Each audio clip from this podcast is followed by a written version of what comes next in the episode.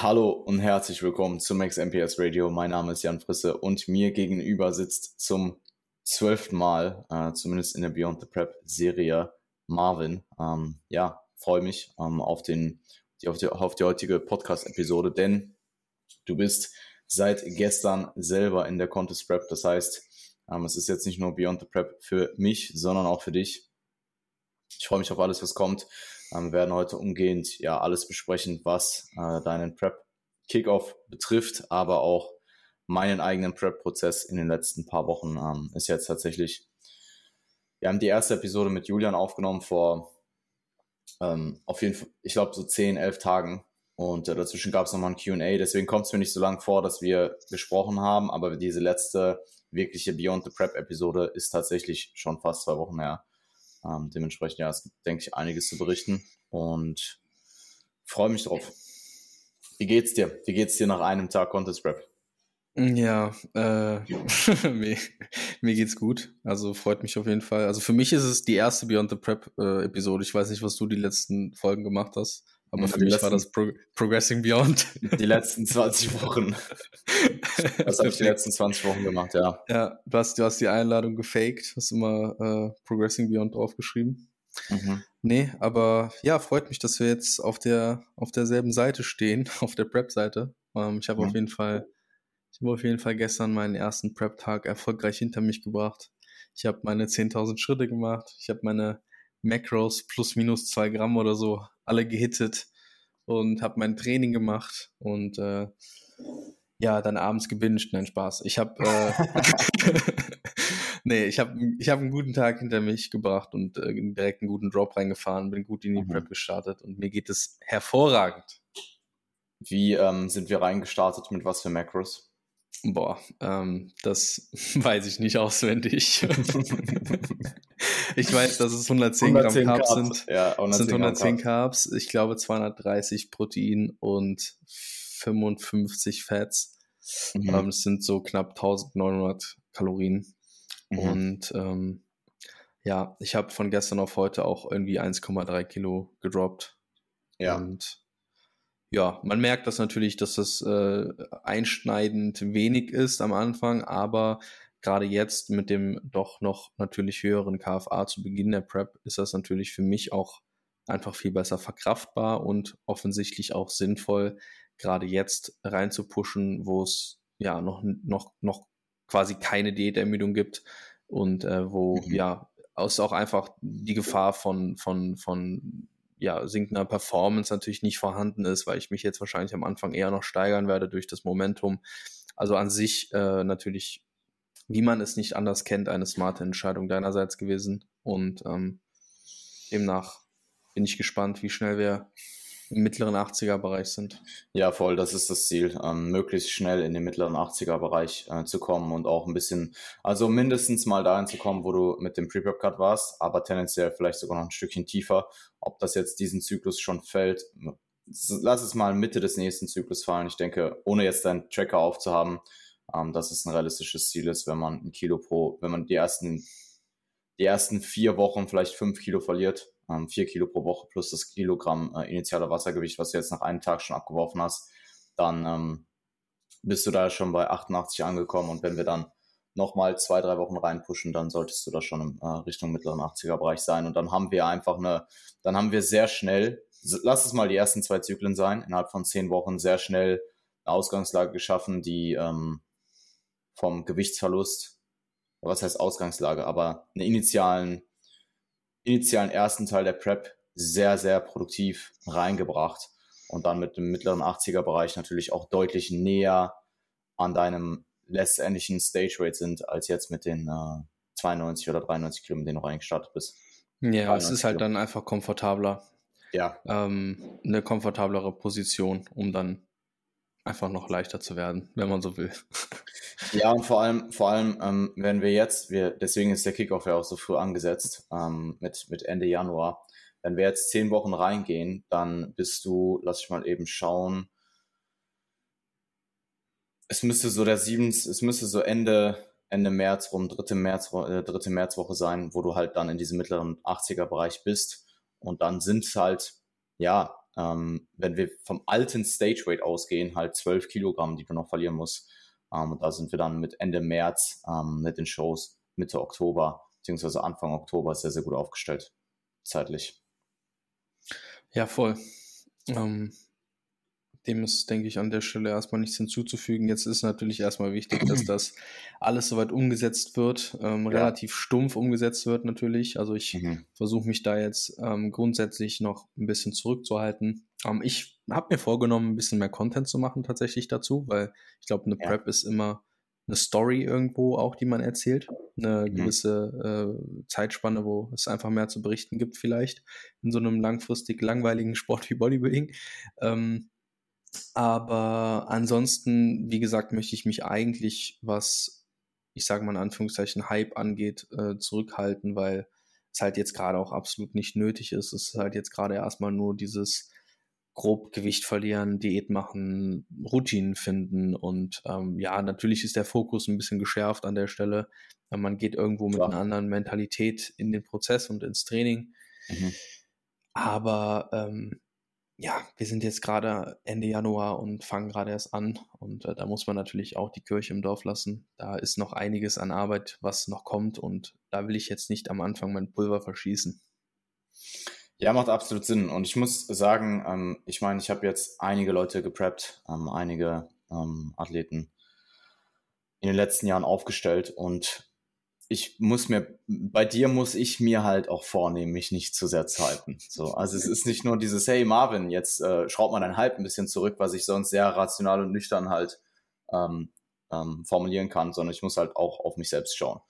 Ähm, weil ich jetzt aktuell einfach in der Phase der Prep bin, die härter wird. Ähm, mein eigener Fokus auf Contest Prep Natural Bodybuilding nicht nur als Coach, sondern auch als Athlet ist einfach sehr, ja, nicht sehr hoch, aber ist schon, er ist definitiv höher als noch vor vier Wochen ähm, für mich, für meine eigene athletische Karriere. Und das überträgt sich natürlich auch auf die Coaching-Rolle. Ähm, mhm. Ja, ich muss mich, ich muss, also wir müssen uns definitiv, ich glaube, selber so ein bisschen beidseitig bremsen. Mhm. Ähm, und das, äh, ja, wird, ich meine, wir haben so lange darauf hingearbeitet. Ähm, dein Ziel ist mittlerweile seit fast dreieinhalb Jahren auch mein Ziel. Und wir haben einiges an Arbeit investiert in, in dieses Jahr. Und jetzt ist es einfach soweit. Mhm. Ja, das total. Gestern soweit. Ja, voll. Ja, ja, total. Also, Barack, hast du Barack gesehen? Barack einfach gesagt, ähm, zum Form-Update schreibt er so, wird giftig. Ja, ja, ich habe ich hab doch, ich habe doch sogar, ich habe auch darauf geantwortet, hast du gesehen? Äh, weiß ich gerade nicht. Doch, aber ich habe so darauf geantwortet. Giftig, die Formulierung giftig. Äh, ja, ich habe ich hab, witzig. Ich, habe ich hab bei, ich hab, äh, nur underrated geschrieben. Achso, ja, gut, okay. Ja. ja. Kleiner, ja, ja. kleiner, kleiner Insider an der Stelle. Kleiner Insider an der Stelle. Nee, ich muss absolut. sagen, ich halte mich da ein bisschen zurück aktuell. Also ich will, klar, ich bin, ich habe eine kompetitive Art an mir so, ähm, aber ich weiß halt, wo ich letztes Jahr so herkam, was den Prozess angeht und ähm, für mich steht halt auch einfach so, dass da, also diese Prozessorientierung, von der immer alle so fake-mäßig reden, als wollten sie keine gute Platzierung holen, ähm, ist tatsächlich schon natürlich für manche ein reales Ding, also gar, will ich jetzt gar keinem absprechen oder so, aber ähm, was bei mir halt immer nicht so mega äh, das präsente Thema war, ist tatsächlich für mich jetzt gerade schon nochmal mehr in den Vordergrund gerückt durch die ja. vergangenen, durch die vergangenen Phasen. Und ich freue mich auch einfach auf die Prep selbst. Also es ist tatsächlich so, dass ich mhm. jetzt gerade nicht so wirklich, also klar, ich denke an Wettkämpfe, aber ich denke gerade gar nicht so sehr an Wettkämpfe, sondern tatsächlich eher an die Prep selbst. Irgendwie. Ja, ja, absolut. Klar, das kommt noch. Ähm, das kommt, das kommt im Laufe der Zeit, wenn die Prep halt ähm, einfach zunehmenden Fokus benötigt, ähm, wird auch der Fokus auf die Wettkämpfe kommen, ganz sicher. Also das habe ich aktuell. Gefühlt habe ich vor, vor, vor äh, vor sechs Wochen oder so, ähm, wo auch noch keine Form-Updates kamen. Also mittlerweile mhm. kommen ja doch äh, nicht nur, ich würde ich würd gar nicht sagen semi-regulär, sondern schon relativ regulär auch Form-Updates. Und ich habe mal gesagt, yeah. sobald Form-Updates kommen, wird's ernst und das ist halt jetzt einfach der Fall. Mhm. Ähm, und mit den Form-Updates kommt halt auch für mich bis, bis dahin klar, ich, ich wusste von Anfang an, ich durch die erste Prep, ich will die zweite Prep machen. Das stand von Anfang an fest. Das stand nach, das stand in der Prep schon fest, das stand nach der Prep fest. Ich will die zweite Prep machen. Und durch diese dann doch relativ lange Offseason Ähm, und durch meinen extremen Fokus auf der Coach-Rolle ist das halt schon verloren gegangen von Zeit zu Zeit. Und ich habe bis jetzt let letzten Endes einfach gemacht, weil Lukas und ich haben uns besprochen. Wir haben gesagt, was wäre der beste Zeitpunkt. Lukas meinte auch, es dürfte nicht mehr länger sein für mich, äh, es dürfte nicht mehr länger sein für mich als Athlet. Also der Zeitpunkt war auch gut. Ähm, das ist auch alles richtig. Aber im Endeffekt habe ich die zweite Prep jetzt auch begonnen. Ähm, und, oh, und mein Athletendasein, mein Athletendasein in Bezug auf Competitiveness und so weiter ist definitiv eingerostet gewesen. Ähm, also man hat sie einfach so ein bisschen begonnen. Es war dann noch so ein bisschen Hals über Kopf, ähm, weil die GmbF so früh angesagt wurde. Und begonnen und einfach erstmal gemacht. Ich war halt quasi Peak-Stress in der Coaching-Saison. Das war ja genau nach der zweiten BNBF, nach der ersten Warm-Up-Show im Herbst. Dann die komplette Herbstsaison ähm, nebenbei gepreppt. Ähm, da war auch sehr viel suboptimal. Ich, es gab auch Wochen, wo ich nur dreimal trainiert habe oder zweimal trainiert habe. Ich, ich glaube, es gab sogar eine Woche mit zweimal trainiert, die UK DFB äh, Evo Classic Woche. Mhm. Und, ähm, und danach auch die Phase, ähm, da gab es ja auch noch eine, da gab es ja auch noch eine privat doch sehr einschneidendes Erlebnis. Und ähm, auch diese Post, Post-Season Blues, also die gesamte Phase von Ende Oktober, Anfang November bis Ende Dezember war sehr nüchtern.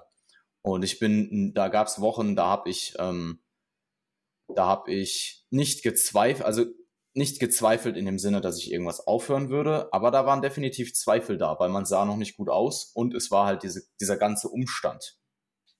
Ja. Und ähm, mit dem Anziehen der Prep, mit dem Anziehen der Physik kommt bei mir halt auch einfach dieses Kompetitive deutlich mehr durch. Also wir haben uns jetzt letzten Endes auch entschieden, Worlds zu machen. Klar, wenn jetzt Holland und Ungarn gar nicht gut läuft, dann werde ich mir das überlegen, ob ich das machen will. Aber Stand jetzt ähm, sind das eben, ist eben Holland der Warm-up und die zwei Hauptshows sind Ungarn und äh, UK DFB Worlds. Und das gibt mir halt schon nochmal ein anderes Feuer, ähm, jetzt wo die, wo die Shows fix stehen und halt auch zu wissen, okay, ich werde eine WM machen. Ähm, ich werde eine UK DFB WM machen. Und ähm, ich war in 2019 deutlich früher auf Platzierungen und auf Competitiveness fixiert. Ähm, das ist jetzt definitiv später gekommen. Also es ist schon auch in mir, Alter. Also mhm. brauchen wir nicht drüber. Es ist auch in mir als Athlet. Aber es ist wahrscheinlich in mir mehr als Coach. Aber es ist definitiv einfach, weil ich als Coach weiterkommen kann als ich selbst als Athlet. Aber es ist definitiv in mir. Und das ähm, merke ich aktuell auch. Ja.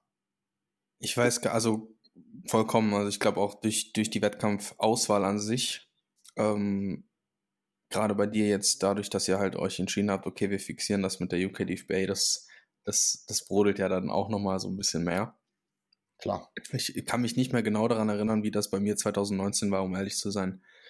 Ähm, ich glaube, dass ich schon relativ, also ich bin ja damals mit der Intention gestartet, dass ich noch Junior war. Mhm. Ähm, deshalb hatte ich schon eigentlich, also von, bei mir war es, glaube ich, von Anfang an so ein bisschen darauf ausgerichtet, dass diese GNBF eigentlich das Ziel ist, sozusagen. Ja. Und weniger der Prozess.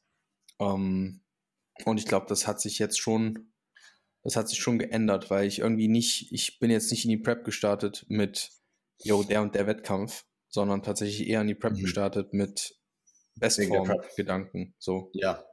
Mhm. Weil ich halt auch einfach, ich will halt auch einfach sehen, was jetzt passiert ist. Wir haben jetzt, ja, absolut, guck mal, wie lange wir jetzt im Aufbau waren, wie lange, wie lange habe ich keine Baumuskeln mehr gesehen. Mhm. Weißt du, so, so blöd das klingt, aber wie lange war ja. ich nicht einfach mal ganz gut in Form? Und ich will jetzt auch einfach mal sehen, was die letzten drei, vier Jahre so passiert ist. Und absolut. Das, das, das triggert mich viel mehr gerade als, als, ja, okay, viel mehr als die Bühne würde ich jetzt nicht sagen, aber es triggert mich schon so schon sehr stark, einfach auch zu sehen, was an Arbeit da so bei rumgekommen ist. Ähm, was an Ergebnis bei der Arbeit rumgekommen ist, was, mhm. was der Output ist bei dem ganzen Input. So. Mhm. Mhm. Ja. Ja, letzten Endes ist halt, sind halt, also wenn ich eine Counter-Strike-Hierarchie, Counter-Strike-Hierarchie ist im Endeffekt dich selbst schlagen mhm. an höchster Stelle. Mhm. Danach der Prozess, einfach was du aus diesem Prozess ziehen kannst. Und Bodybuilding ist das, was du daraus machst. Du kannst sehr viel daraus ziehen, du kannst ja auch sehr viel kaputt machen. Mhm. Und letzten Endes das dritte, oder der, die dritte, der dritte Punkt ist einfach der kompetitive Punkt. Weil grundsätzlich, dadurch, dass du das so wenig unter, so wenig in Kontrolle oder so wenig ähm, dominieren kannst, dass da so viele Variablen einspielen, die du nicht kontrollieren kannst, bei dem kompetitiven Aspekt vom Bodybuilding, sind die ersten Punkte ultimativ die, die du größtenteils komplett innerhalb deiner Kontrolle hast, die du beeinflussen kannst. Dementsprechend ähm, sollte da der Fokus drauf legen, weil ich kann dir sich, ich kann dir versprechen, wenn du den maximalen Fokus darauf legst, dich selbst zu schlagen und den maximalen Fokus auf den Prozess legst, dann wird das, der kompetitive Output auch der beste sein. Ja, kompetitiv ähm, oder ex generell extrinsische Motivation, Wettkämpfe gezielt zu nutzen als mentale, als mentalen Boost oder einfach als mentalen, ähm, einfach als Mentalitäts ähm, zu nutzen, um diesen intrinsischen Prozess anzutreiben, wenn nötig. Absolut macht, macht die besten, macht das, macht das, macht die besten Athleten aus. Also es, du wirst nie einen Spitzensportler sehen, der nicht kompetitiv ist. Das gibt es nicht. Mhm. Ähm, aber den Fehler zu machen, nur alles auf das Extrinsische zu legen, wird dich halt nicht weit bringen, gerade in so einem langfristigen, geduldigen Sport wie Bodybuilding. Ähm, von daher, ich denke, die kompetitive, also ich weiß, dass du einen, kom einen absolut kompetitiven Charakter hast. Ich glaube, das kommt auch sehr schnell wieder durch. Das kommt auch jetzt schon hier und da durch. Ähm, kommt auch jetzt schon hier und da durch. Und das wird zum Ende hin eh dominant sein und das wird dich auch antreiben. Das ist auch gut so. Nur muss man es halt jetzt genauso wie mit dem Prep-Fokus einfach nicht so früh schon forcieren. Ja. Ich will mir halt jetzt gerade auch noch, noch, gar nicht diesen starken Druck machen. Ich habe mir 2019 halt so einen, so einen Druck aufgebaut, grundsätzlich. Ich habe ähm, halt auch ja mein Umfeld sehr involviert äh, was so Commitment meinerseits angeht. Also ich habe halt das Umfeld quasi genutzt, in dem ich war und mich dort committed und quasi dafür gesorgt, dass ähm, quasi dafür gesorgt, dass ich nicht, dass ich keinen Rückzieher machen konnte. Also ich musste das im Endeffekt durchziehen. Ich musste im Endeffekt ähm, am Ende auf der Bühne stehen. Also ich, ich, ich, ich hätte mich quasi, ich habe mich selbst in, in das Wasser geschmissen, wo ich mich sonst ja selbst quasi äh, von Haien hätte zerfleischen lassen, wenn ich diese Prep nicht halt zu Ende geführt hätte. Und ähm, damals war halt für mich noch die Option, ja, führe ich die Prep überhaupt zu Ende, halte ich das überhaupt durch und so weiter. Und ähm, jetzt ist natürlich der, der, der Fakt ein bisschen ein anderer. Also ich weiß, dass ich die Prep bis zum Ende mache, aber dieser Druck, was halt auch Placings angeht, Boah, ich kann den schon sehr hochfahren, diesen Druck. Und ich weiß, dass mich das auch wirklich extrem antreiben kann, aber es kann mich auch extrem von innen zerfressen. Mhm. Und ich glaube, dieser Druck ist wichtig, wenn du ihn brauchst. Ja. Ja, der Druck ist eh wichtig. Der Druck ist eh wichtig, das wissen wir. Ja, eh der Druck ist auch wichtig. Der Druck ist wichtig. Aber, boah, ich, also.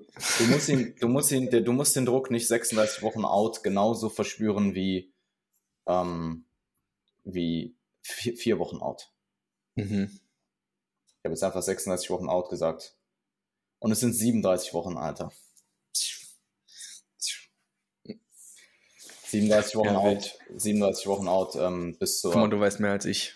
Ja, ja, 37 Wochen bis zur Main. Ich weiß bis nicht, wie ersten, viele Wochen das waren. Bis zur ersten Main Show, wenn ich mich mhm. nicht vertue, ja. Gut. Ähm, cool. Mhm.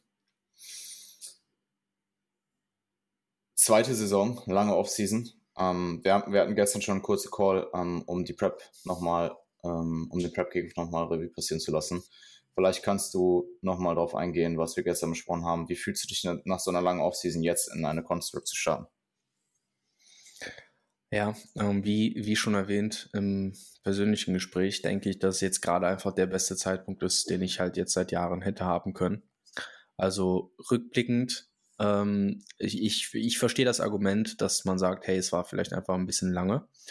Ähm, aber rückblickend muss ich sagen, fällt mir keine Saison und keine Zeit ein, wo es so gut gepasst hätte, wie es jetzt gerade passt. Ja. Also ähm, was die privaten Umstände angeht, ist äh, sehr gefestigt. Ich bin umgezogen. Ich habe eine, ich habe eine, äh, eine tolle Partnerin an der Seite, die ja sehr verständnisvoll und supportive ist generell.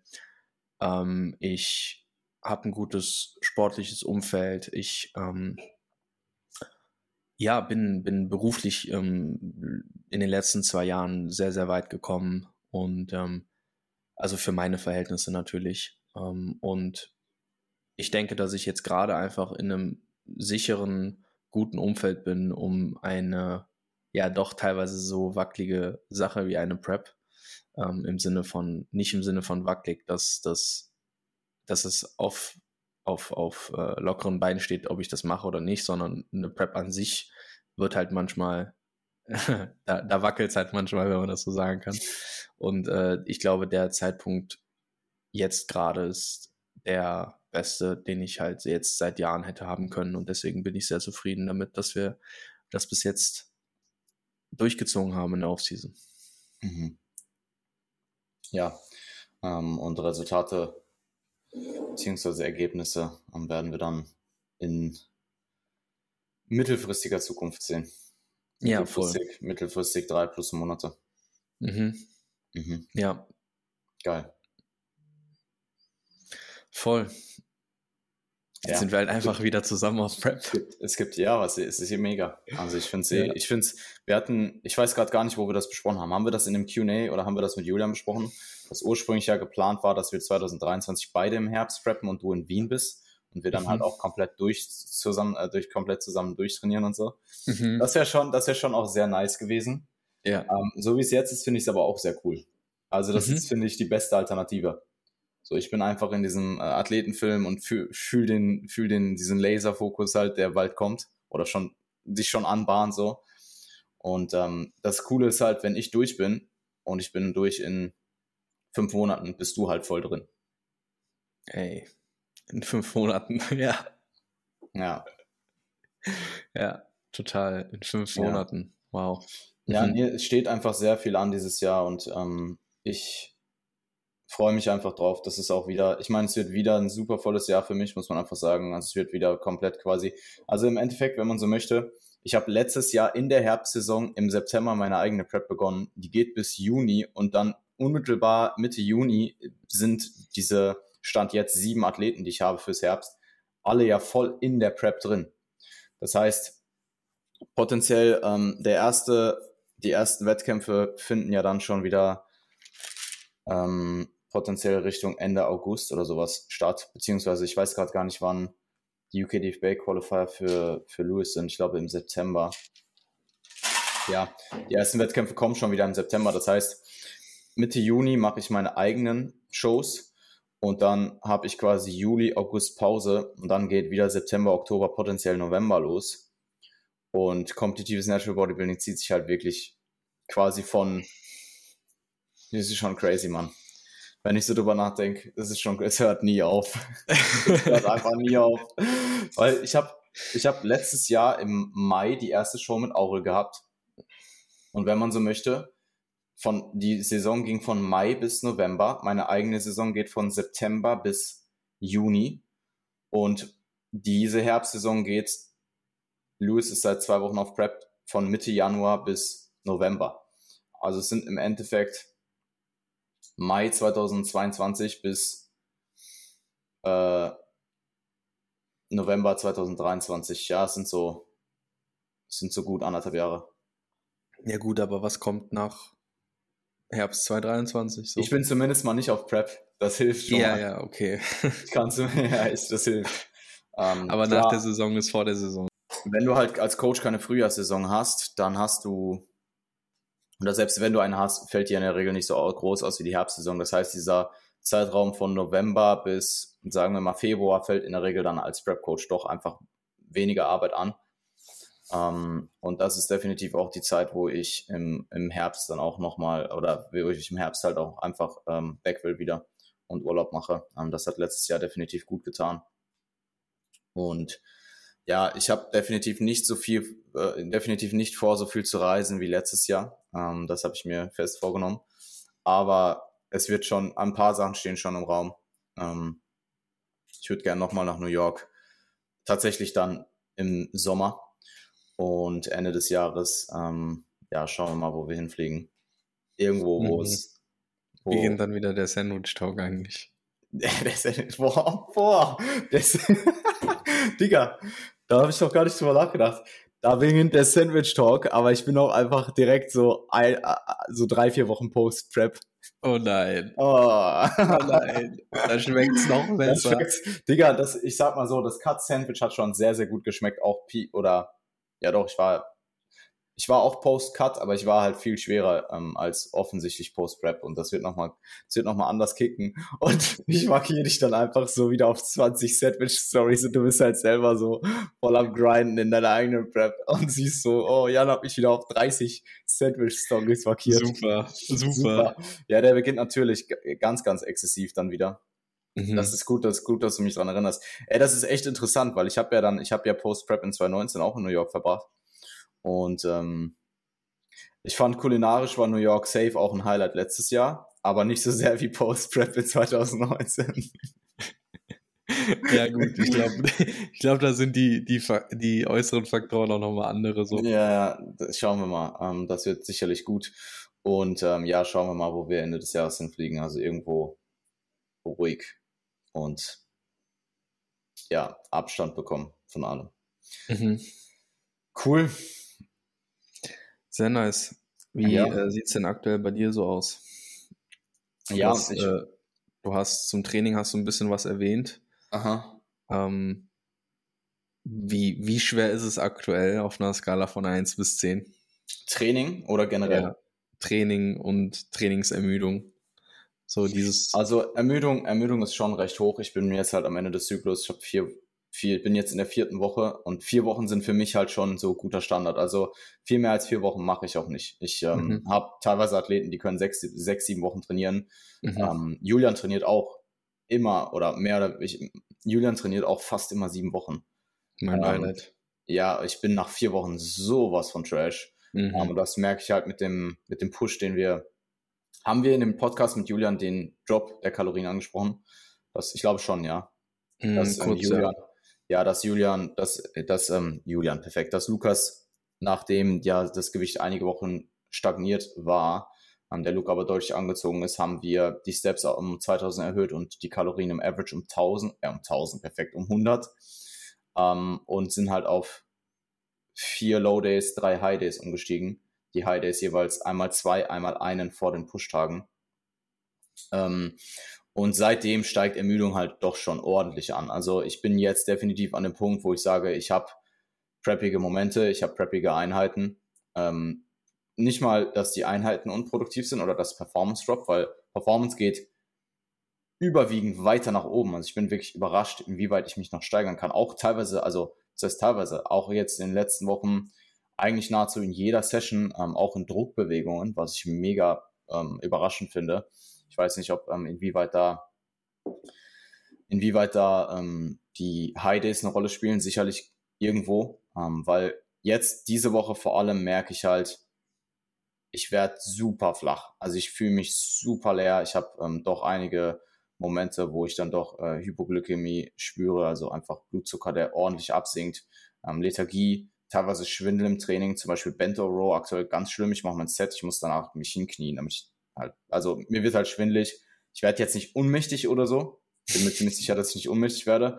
Aber es ist halt so ein, okay, setz dich mal lieber hin, so, weil du weißt nicht, was passiert. Es passiert mhm. dann halt nie was, aber es ist halt trotzdem präsent. Ähm, oder auch so Sachen wie, ich gehe in meine Push-Session, mache den ersten Satz Rear Delt Rose und sehe danach kurz Sterne, so. Solche Geschichten. Also es fängt definitiv an. Äh, Lethargie heißt jetzt in den letzten zwei Wochen doch ordentlich angestiegen. Ähm, teilweise auch wirklich überraschend viel. Also, wo ich halt wirklich gesagt habe, wow, wie kann das jetzt so schnell plötzlich sein, ähm, dass ich plötzlich einfach schwere Beine bekomme. Klar, das ist alles noch auf einer Intensitätsskala bei weitem nicht das, was es wird, aber es ist doch sehr plötzlich gekommen im Vergleich zu, also wir haben jetzt den 24. Januar, ich saß, lit, ich saß literally vor genau einem Monat bei meinen Eltern und alles war 100% normal. Ich habe mit meinem besten Freund vor ein paar Tagen darüber ähm, geredet und mit ihm telefoniert und ähm, wir haben darüber gesprochen. Ich saß Weihnachten mit dem im Steakhouse. Ich war einfach eine komplett normale, nicht partende Person. Man hat es mir nicht angemerkt, weder was meine Gestik noch meine Mimik, ähm, noch mein Energielevel irgendwie angeht, noch mein Verhältnis. Wir waren halt essen, noch dass ich da jetzt irgendwie mega am rumtracken äh, bin oder ähm, dass ich da super fokussiert aufs Essen bin. Ich war ganz normal mit dem Steak essen. Da war alles ganz normal.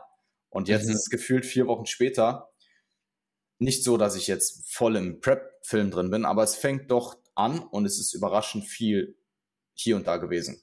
Ähm, das werde ich Lukas auch anmerken. Ich denke, es liegt primär auch einfach jetzt stark an der Trainingsermüdung, dass ich so ins Overreaching gerade reinfahre.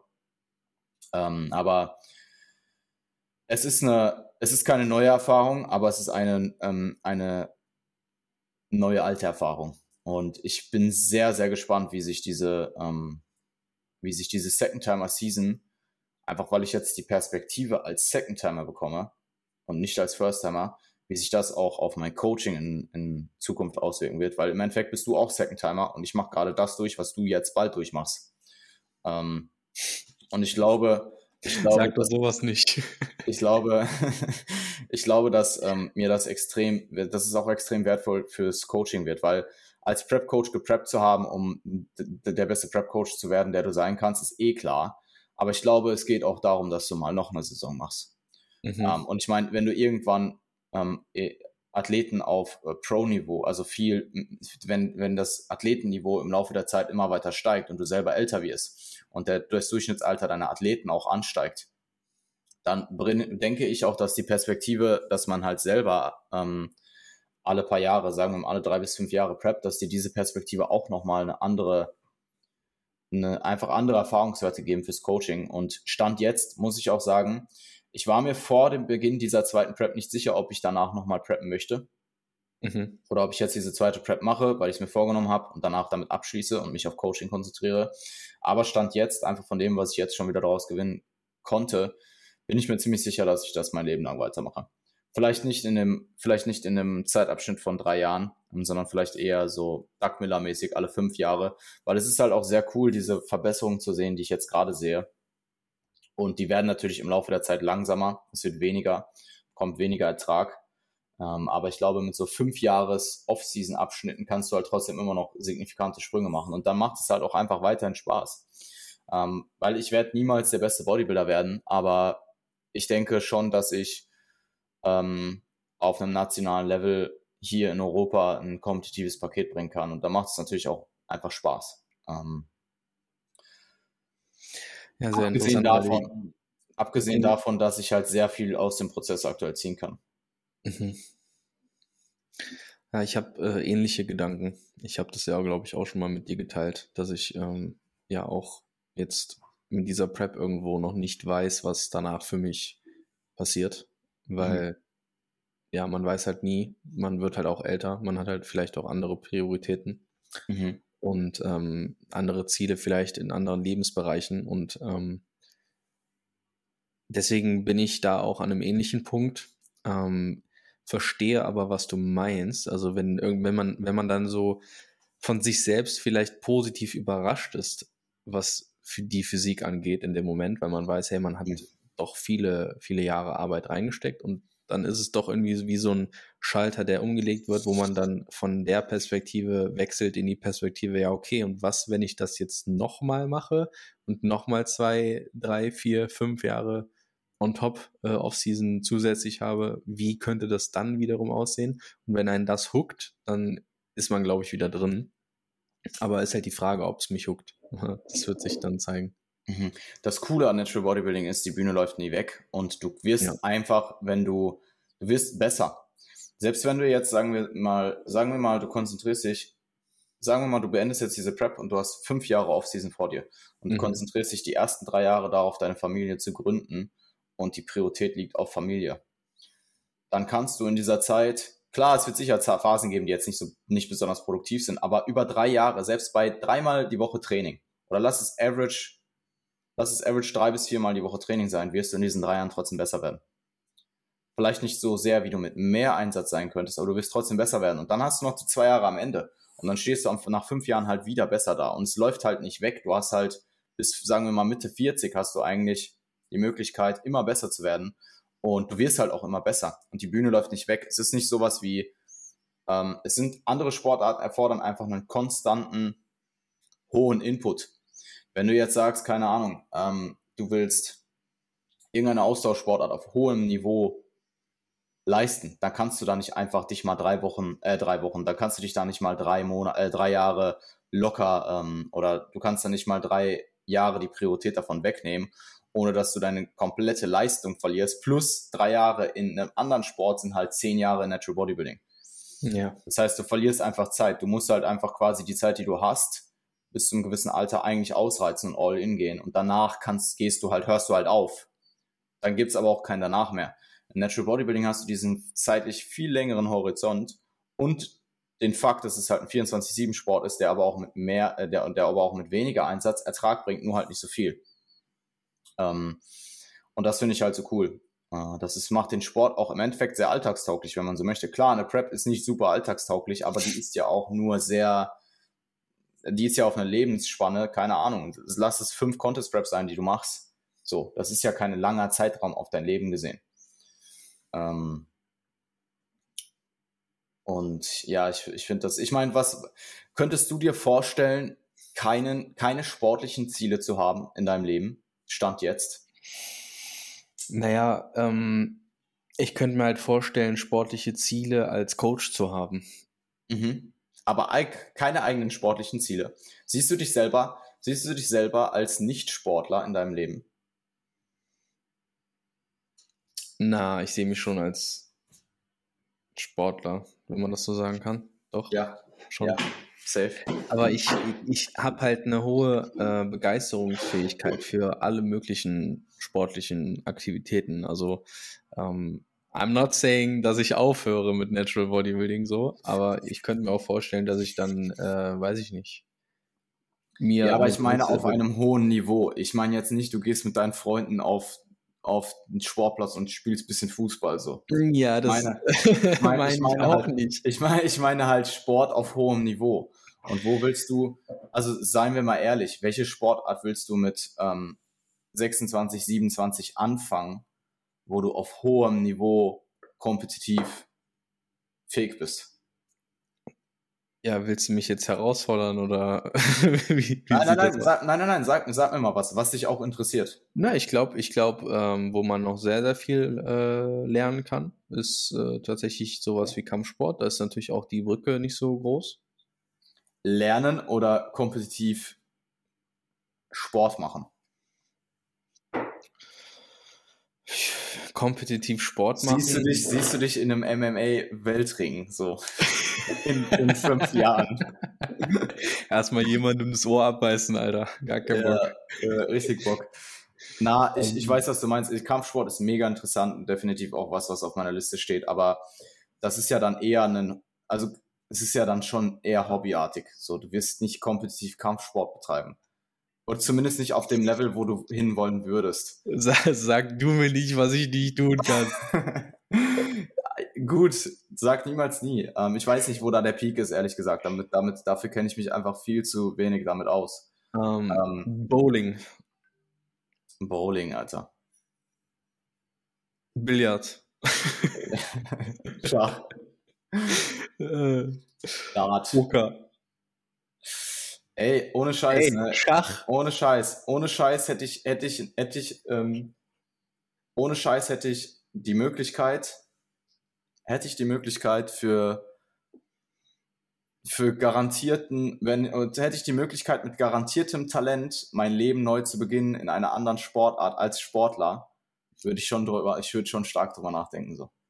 Ich glaube, das ist schon sehr geil, ähm, auf höchstem Niveau eine Sportart zu betreiben und potenziell halt mit zu den Besten oder zu den Besten gehören oder potenziell die Chance zu haben.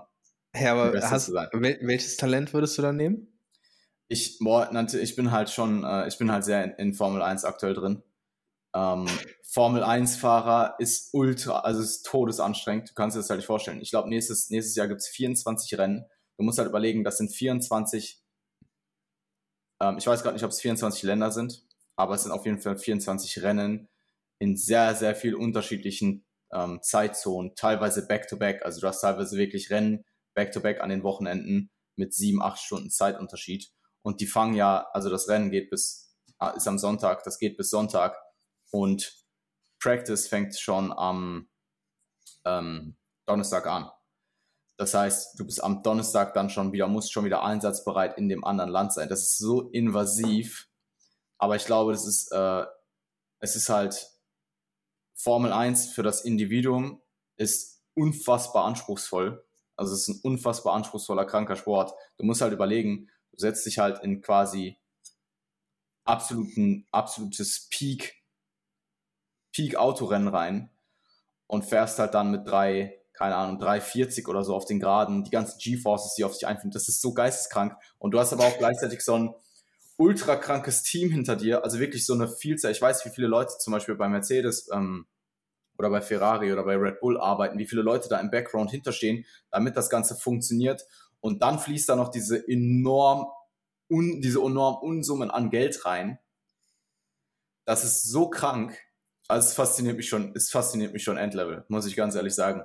Und mhm. auch die Möglichkeit, ähm, also ich meine, klar, dass du, sei mal dahingestellt, ob das gerechtfertigt ist, so viel Geld zu verdienen, aber ähm, du hast natürlich auch die Möglichkeit, da für für dich, für deine Familie, für deine, die ganzen Generationen danach auszusorgen.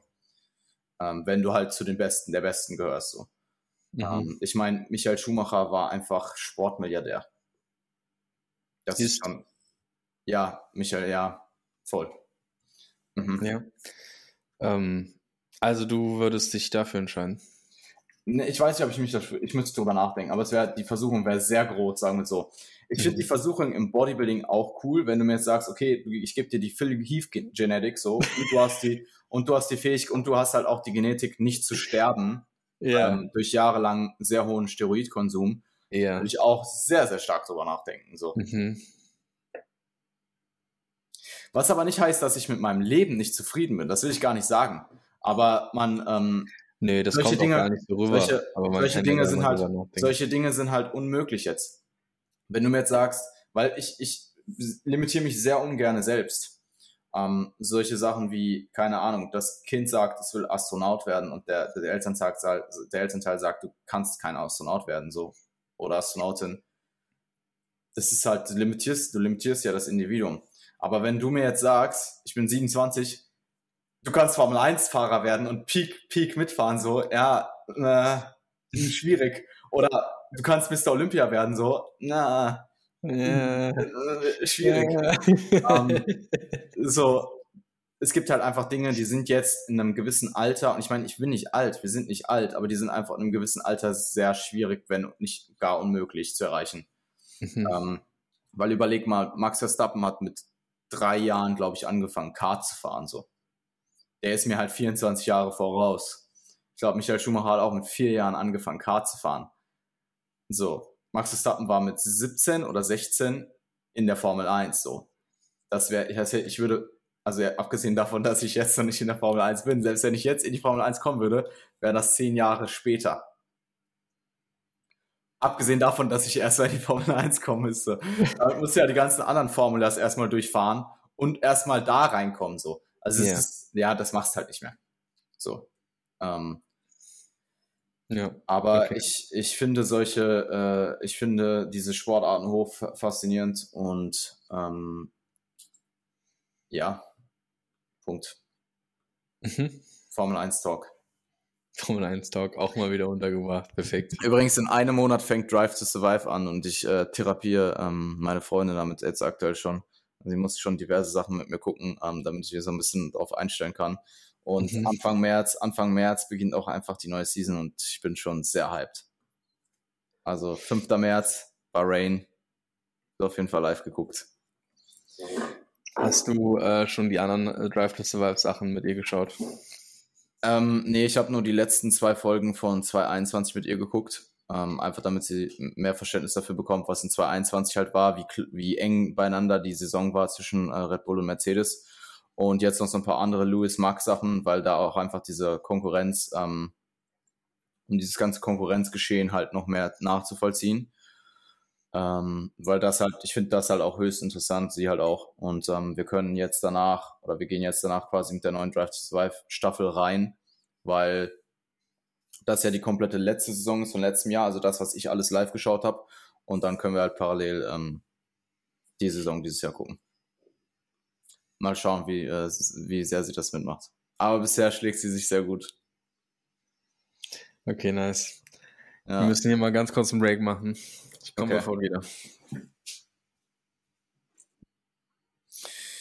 Yes, ähm, ich habe mir tatsächlich auch einen äh, Michael Schumacher Bild gekauft, beziehungsweise nein, es wurde mir geschenkt.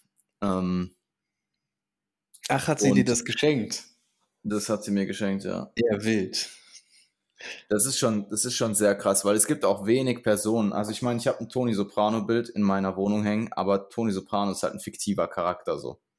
Mhm. Und ich halte halt nichts viel von, ich halte halt nicht viel von Vorbildern. Weil Vorbilder, du wirst in der Regel von Vorbildern letzten Endes immer enttäuscht, weil es steckt auch nur ein Mensch dahinter und jeder Mensch hat Schwächen. Ähm, ich nutze viel mehr Charaktereigenschaften oder, oder Errungenschaften von Individuum als Inspiration für mich selbst. Und ich glaube, es gibt nicht viele. Ich meine, ich habe John Peterson Poster in meiner oder John Peterson Bilder in meiner Wohnung hängen, aber da ist ja jetzt auch nicht John Peterson drauf, sondern das sind halt diese Gemälde, die auch in den Büchern drin sind. Und da ist halt eher das, äh, die, die Regel, dass der, der, der, der Fokus in diesem, mhm. ähm, in dieser Verbildlichung und nicht Jordan Peterson das Tony Soprano-Bild ist halt eine Person, aber es ist ein fiktiver Charakter. Und das Michael Schumacher-Bild ist ja tatsächlich nur ein Porträt. Also er hat halt den Helm auf, man sieht quasi nur so den Augenbereich. Ähm, aber das ist nicht, weil Michael Schumacher jetzt per se ein Vorbild von mir ist. Michael Schumacher hatte sicher auch einige Charakterschwächen. Ähm, aber ich kann diese, diese unter, drunter stehen halt seine Stats. Also ich kann mal vorlesen, was da drunter steht, Alter. Er hat sieben, er hat sieben Weltmeisterschaften gewonnen, 91 äh, Grand Prix gewonnen, 155 Podium Places, 78 Pole Positionen, 77 schnellste Runden, 5111 Runden, die er halt geführt hat, so. Und 308 äh, Rennstarts insgesamt. Das sind einfach so Stats, die sind halt einfach beeindruckend, so. Ich kann das sehen und kann das als Inspiration für meine eigenen Sachen nutzen. Ähm, und ja, deswegen finde ich das halt als Verbildlichung sehr, sehr cool. Also das Tony Soprano-Bild sehe ich, sehe ich, glaube ich, niemals abhängen so. Das hängt auch, keine Ahnung, in, in der Familienwohnung am Esstisch so. und das ist kein Scheiß. Ähm, das, das Michael Schumacher-Bild sehe ich eher so in meinem Arbeitsraum und das sehe ich auch aktuell niemals weg so. Bei den John Peterson-Regeln so, die könnte ich mir vorstellen, dass sie irgendwann, dass ich irgendwann zu viel davon habe, dass sie dann halt weg, oder was heißt wegkommen, aber dass ich halt nicht mehr aufhänge. Ähm, auch wenn die sehr, sehr cool sind und äh, ich meine, die, die beiden Regeln, die ich an der Wand hängen habe, die sind auch sehr äh, wichtig für mich. Aber ja. Ja. Ähm, ich glaube, statt Vorbild könnte man einfach Leitbild sagen. Weil Vorbild ist so ah, absolut Leitbild, irgendwie. Leitbild finde ich auch schwierig. Ich will mir ja nicht leiten lassen. Also also weder also, guck mal, wir haben jetzt drei Personen hier. Wir haben Michael Schumacher, Tony Soprano und Jordan Peterson. Ja, und wenn man die fusioniert, kommt ja ein Friste dabei raus. True. Ich, bin, ich habe auf jeden Fall, es gibt so ein Meme, da sind so, ähm, da, da gibt es so, ähm, kennst du diese Memes, wo dann so drin steht, ähm, Personen, auf die äh, Frauen und Männer ihre ganze Persönlichkeit basieren. Und mhm. dann ist das so bei Männern einfach so, das so drei Soprano-Charaktere.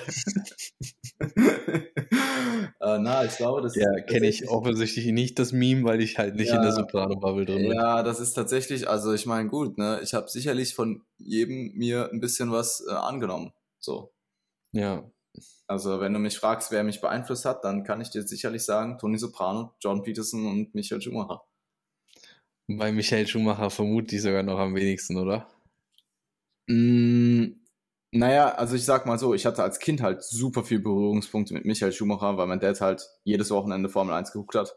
Und das mhm. war halt in der Michael Schumacher Hochzeit. Ja. Also ich kann mich erinnern, es gab halt noch so ähm, äh, Michael Schumachers erster Titel mit Ferrari war 2000 und Mika Häkkinen hat 1999 noch knapp gewonnen.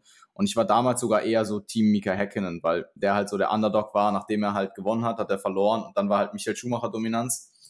Und ich weiß gar nicht, gar nicht, wann der, wann äh, Häkkinen raus ist, aber ich kann mich auf jeden Fall daran erinnern, dass ich Häkkinen besser fand als Kind, kurzzeitig. Und das kann ja nicht so ewig spät gewesen sein. Das heißt, das müsste so 2.1, 2000, 2.1, 2.2 so in dem Dreh gewesen sein, dass ich so viel Formel 1 mit meinem Vater geguckt habe. Und ich kann mich aber sogar auch an die Zeit erinnern, wo Alonso dann halt Schumacher dethroned hat, was halt auch geisteskrank ist. Alonso auch überkrass. Ähm, da kann ich mich auch noch dran erinnern. Also es, da kann ich war, mich auch sogar dran erinnern, weil das war für mich die Zeit, da war ich halt nicht mehr vier. ja, ja, und das ist halt genauso die Zeit von, von ich sag mal, ich bin, ich bin fünf bis ich bin, wann hat Alonso gewonnen? 2005. Ich, ich bin mir ziemlich sicher, 2005 hat der 2,5, 2,6 und hat der, ja, 2,5 auf jeden Fall hat der ähm, mit äh, Renault ähm, Ferrari geschlagen, was halt auch überkrass ist. Stell dir vor, du, das ist so wie Jay Cutler, der Ronnie Coleman geschlagen hat, oh, ohne Scheiß. Das ist das Ferrari, das ist das Formel 1 Äquivalent dazu. Mhm. Das ist geil, weil das war sogar zur gleichen Zeit jetzt, oder es war ähnliche Zeit, wenn ich drüber nachdenke. Es war voll die gleiche Zeit, Alter. Stell dir mhm. vor, du bist dicker. Stell dir vor, du bist Ur der Bodybuilding und Formel 1 Fan und hast die Zeit einfach so live miterlebt. Wow. Wow. Wow, wow Alter. Ihr müsstet gerade Jans Gesichtsausdruck sehen. ja, jedenfalls, ähm, jedenfalls, das müsste schon, das waren schon einige Jahre, die ich das geschaut habe. Und klar, ich habe Michael Schumacher jetzt nicht, also ich habe Michael Schumacher so wahrgenommen, wie er war. Er war halt der deutsche Formel 1-Fahrer, der halt der erfolgreichste deutsche Formel 1-Fahrer. Und ähm, meiner Ansicht nach auch der erfolgreichste deutsche Sportler ever. So, ja. muss man einfach sagen. So, das ist schon krank. Ähm, und ja. arguably auch immer noch der beste Formel 1-Fahrer. Klar, Lewis Hamilton ist statistisch gesehen besser, aber hat halt auch einfach mehr, es gab halt mehr Rennen in der Saison. Und wenn man halt den Kontext betrachtet, ist, also wenn man den Kontext mit einbezieht und nicht nur einfach die, weil beide haben sie sieben Weltmeistertitel gewonnen, hätte Lewis jetzt den achten gewonnen gegen Max in 22, wäre vielleicht noch was anderes gewesen, weil dann kannst du einfach sagen, Lewis hat acht, Michael hat sieben. Aber dadurch, dass beide sieben haben und Lewis zwar sehr viele Statistiken von Schumacher geschlagen hat, ist Schumacher im Kontext gesehen eigentlich trotzdem noch der bessere Fahrer, weil er nicht die gesamten, den gesamten Zeitraum das überdominante Auto hatte. Er hatte definitiv teilweise Jahre, oder hatte definitiv Jahre ein dominantes Auto, aber halt nicht wie Hamilton einfach sehr, sehr lang am Stück. Und ich glaube, wir sollten jetzt mal wieder auf Bodybuilding zurückkommen, sonst. Ja, wir haben eh alle Zuhörer schon verloren jetzt. Ja, ja wir haben eh schon alle Zuhörer verloren. Na, also. Aber gesagt, ey, auch voll nett, dass du fragst, welche, welche Sportart ich machen würde, wenn ich das Talent ja, da kommen, würde und so. Kommen wir gleich, kommen wir gleich noch drauf nee, zurück. Nee, um, Schumacher, nee, Schumacher, Schumacher für mich als Kind halt schon eher diese, diese Held, diese Heldrolle. Jetzt halt eher diese Inspirationsrolle einfach für das, was äh, der geleistet und erreicht hat. Mhm. Ja. Okay, was für eine Sportart würdest du machen? ähm, boah, ich glaube, ich, also wenn man mir was, ein Talent schenken würde, also so komplett einfach schenken würde, abseits halt jetzt vom Bodybuilding, ähm, wäre es vermutlich, würde ich, würde ich mir das Geschenk geben lassen, der beste Quarterback zu werden. Mhm. Ich wollte Footballer sagen. So NFL Quarterback, ja. einfach so ein Tom Brady Level.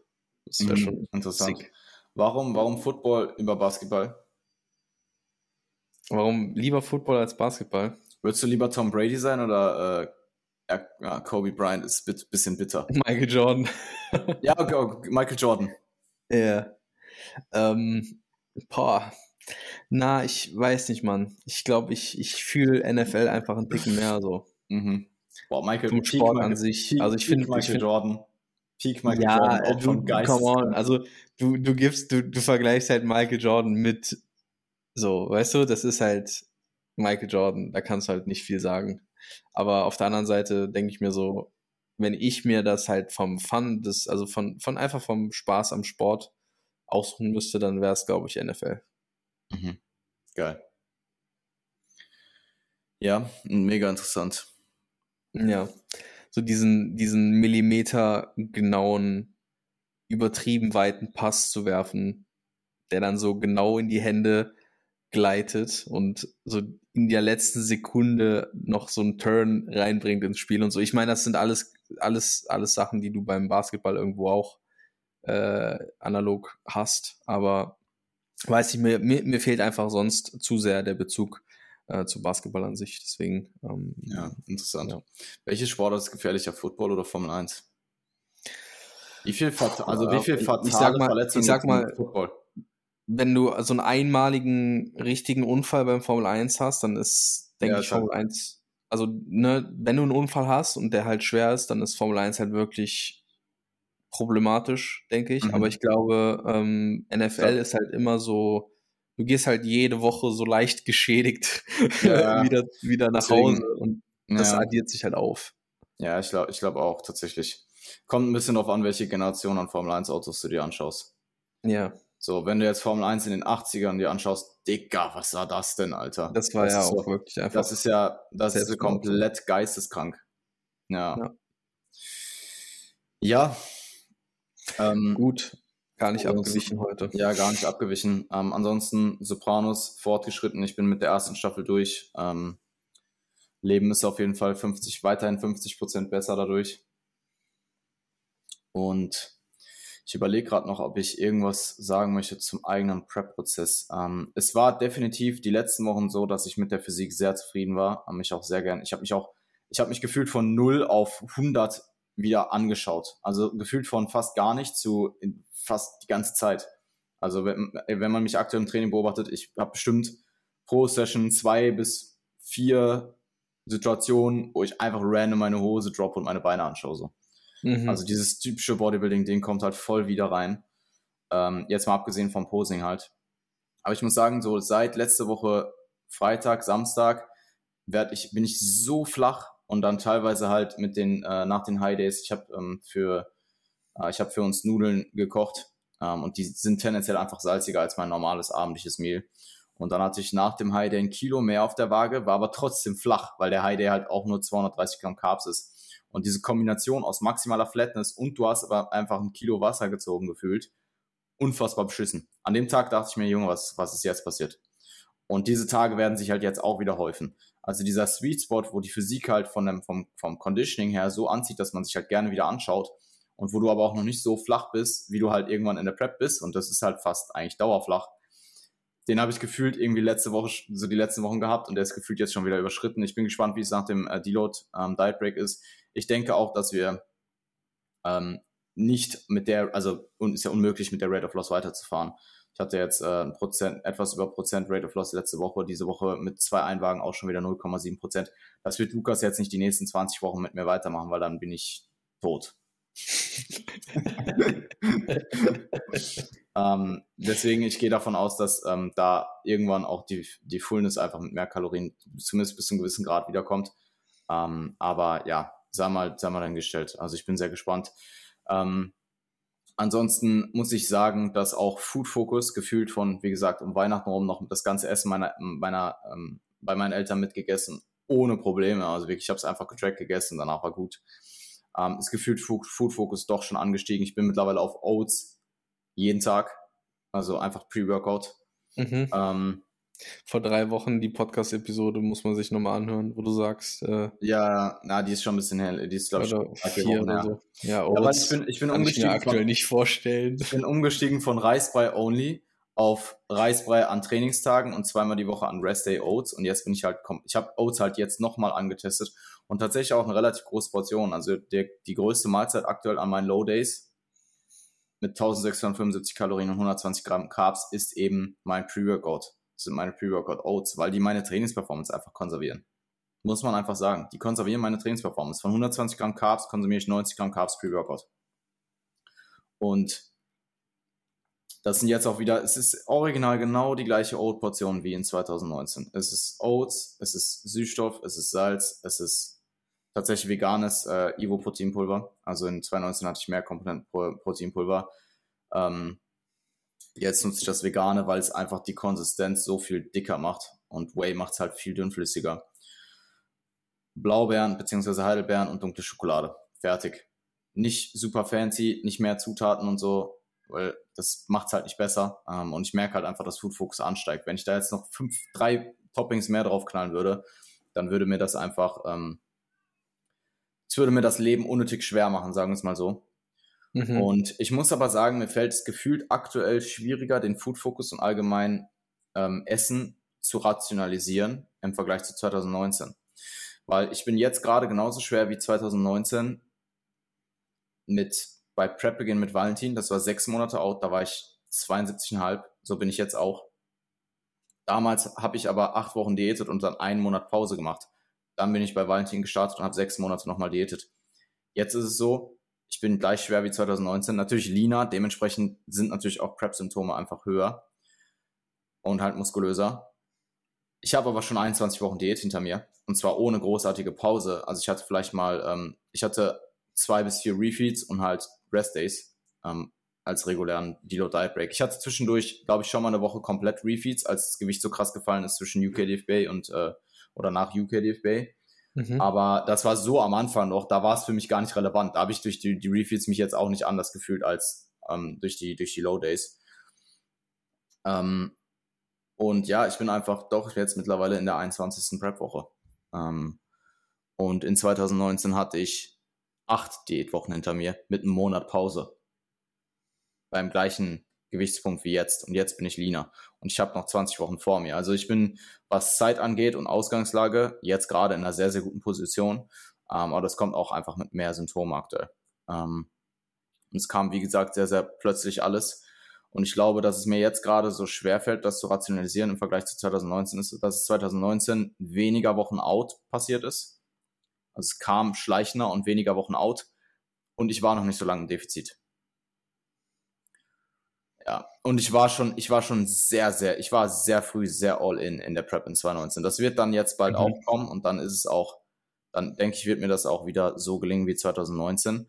Aber aktuell, ähm, ich merke einfach, dass Food Focus höher ist. So, ich denke mal, ich esse jetzt gleich diese Haferflocken so und ich denke mir gleich so, ja, nice, ist schon cool, dass ich die ja. esse.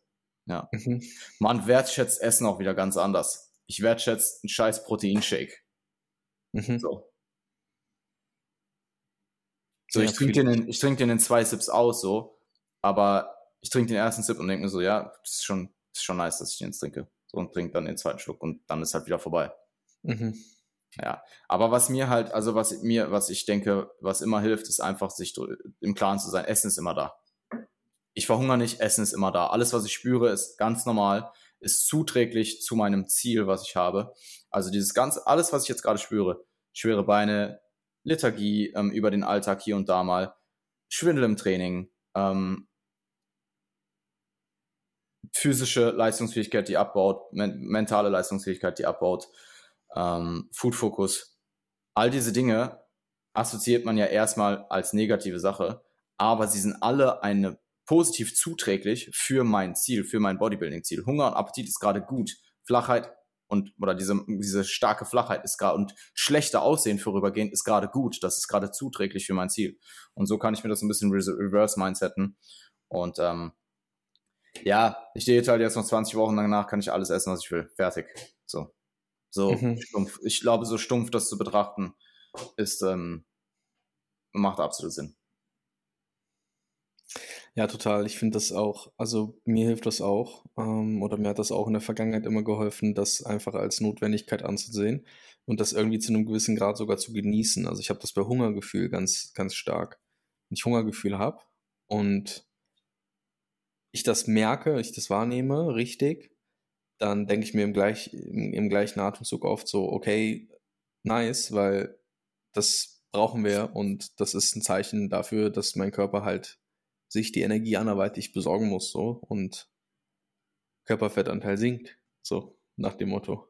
Mhm. Ist ja. natürlich jetzt nicht unbedingt, äh, ist jetzt nicht der gleiche Moment, in dem das passiert, so, aber es ist trotzdem irgendwo, kann man sich diese mentale Brücke bauen. Ja.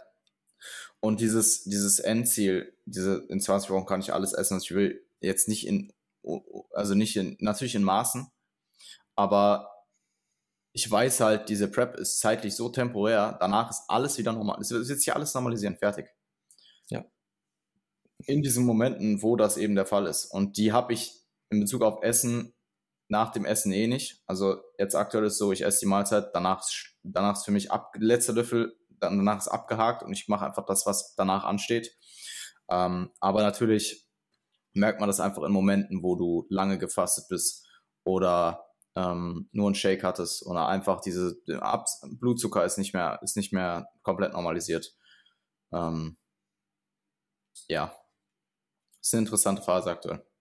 Und ich will mich auch gar nicht beschweren oder so. Also das soll hier jetzt nicht äh, klingen, also ich glaube, das klingt auch nicht so, aber ich will das nochmal noch mal gesagt haben. Ich will mich gar nicht überwiegend hier beschweren, weil ich habe mir das zum einen selbst ausgesucht und ich will das. Ähm, und ich bin auch sehr stumpf beim Ausführen. Also ich gebe Lukas meinen Input und dann das, was er sagt, wird ausgeführt. Aber ich denke, deswegen machen wir auch den Podcast, es ist sinnig, darüber zu reden. Ähm, einfach damit es halt Mehrwert generiert ähm, und damit man es nachvollziehen kann.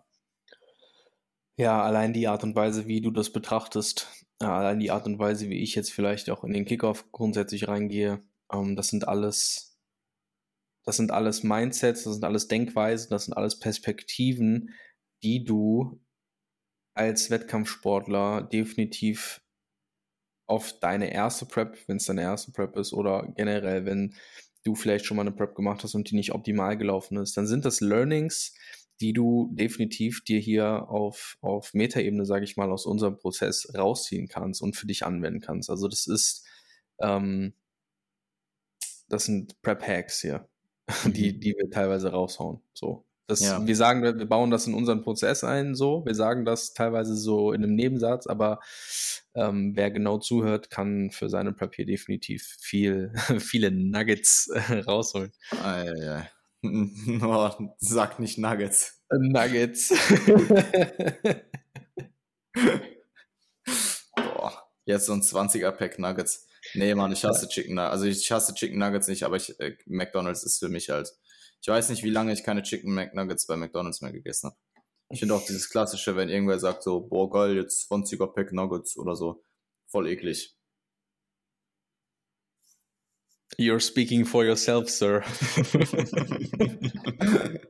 ja, ähm, was ich halt krass finde, ist so, äh, Multitasking ist eh nicht gut und ist oftmals auch unproduktiver als einfach eine Sache fokussiert zu machen aber ich merke gerade, wie Maximum Multitasking unfähig ich werde. Also es ist wirklich ganz schlimm. Wenn ich aktuell probiere, zwei Sachen auf, auf einmal zu machen, vergesse ich beide und weiß nicht mehr, was ich mache eigentlich gerade.